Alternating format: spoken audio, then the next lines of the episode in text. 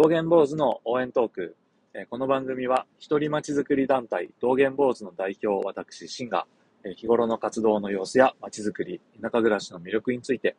通勤時間を活用して語るというものです。今日はね、周平さんのゼロから始めるフリーランス講座というあのセミナーに参加しましたということでお話をしたいと思います。まあ、周平さんですね、界隈では有名なインフルエンサーです。え、マルチにはまって借金背負って島流しというね、あの、センセーショナルなあタイトルのブログを運営されていた、えー、方なんですけれども、その名の通り、えー、新卒サラリーマンの時にね、マルチ商法にはまってしまって、で、えー、抑うつ状態になってね、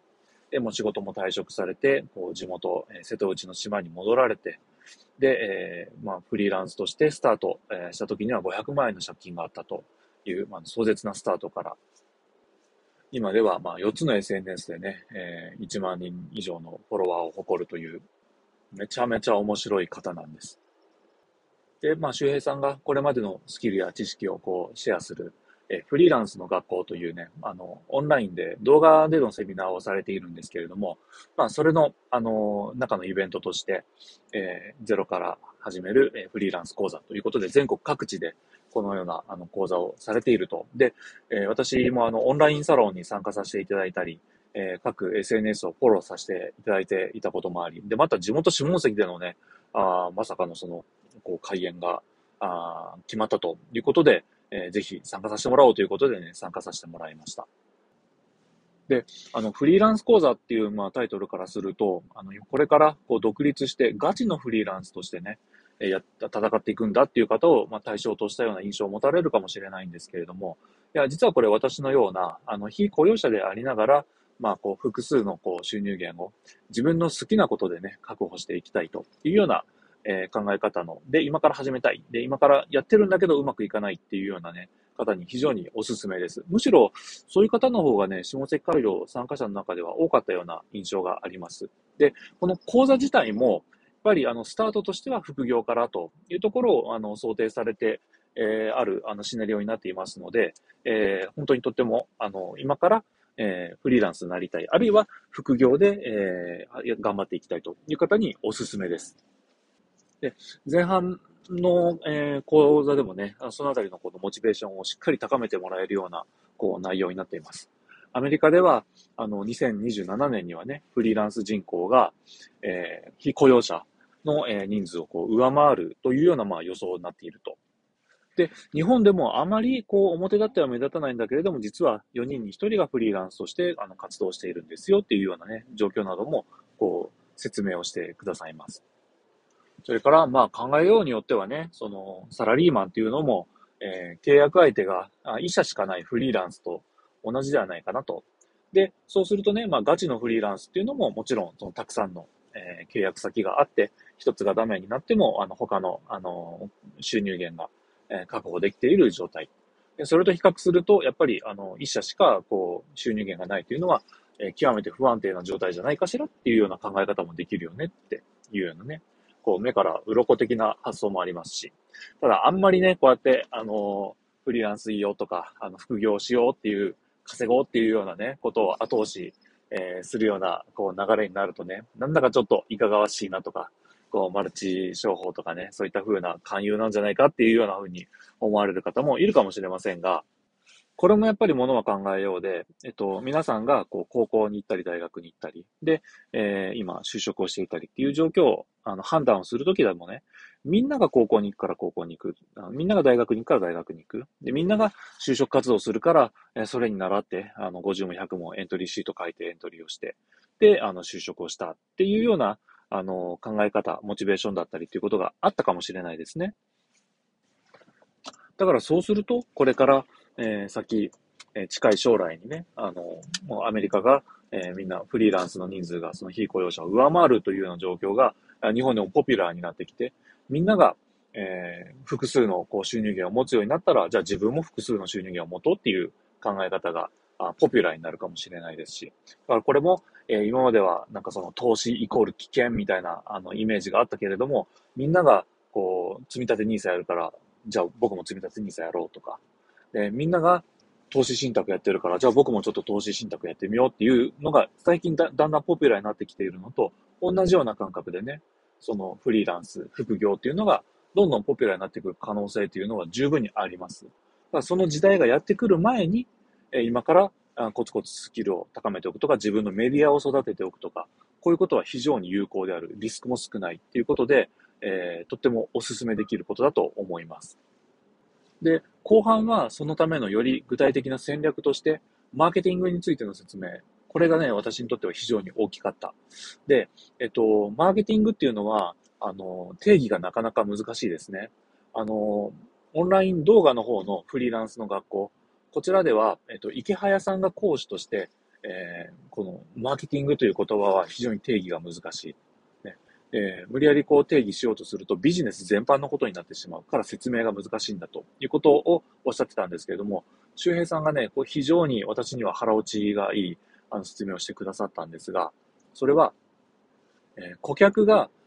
えー、これが欲しいと思うものを考えて提供する。これがマーケティング。で、これに対して自分が売りたいと思うものを売る。これは販売なんですね。で、私が、まあ、この販売という言葉がつく、あの、まあ、単語を思い浮かべてみたのが、まあ、実演販売と訪問販売だったんですけど、実演販売なんかもね、やっぱり、こう、これ、あの、非常によく切れる包丁だから、あの、ぜひ売りたいんですっていうのを実際に実演して売っている。これが、まあ、実演販売ですよね。ただ、この場合、その非常によく切れる包丁とか、絶対に焦げつかないフライパンとかね、こういうのって結局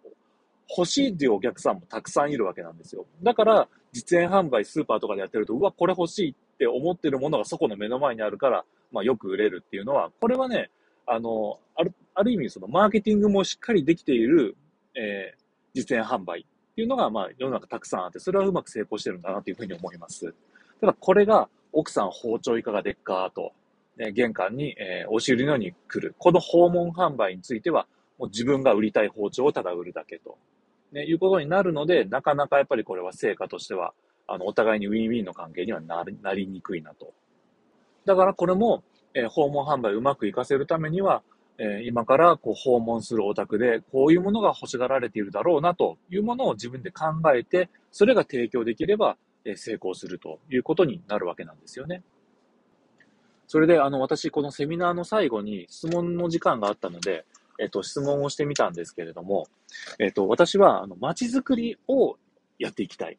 で、この街づくりをいろいろ発信して、それを収入に、収益に変えていきたいんだと。ただ、それが自分のやりたいことと、あの、収益が上がることとが異なる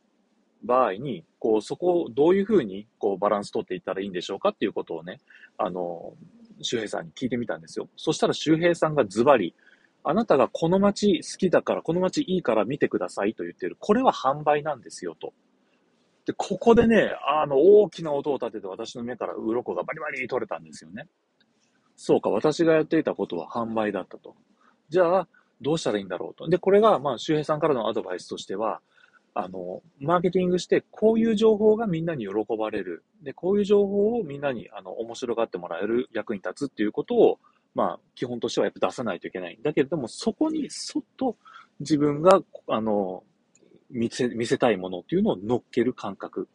これを、まあ、あの、追求していくことですよ、というふうにアドバイスをもらって、ああ、なるほどなというふうにね、本当非常に腹落ちしたんですよね。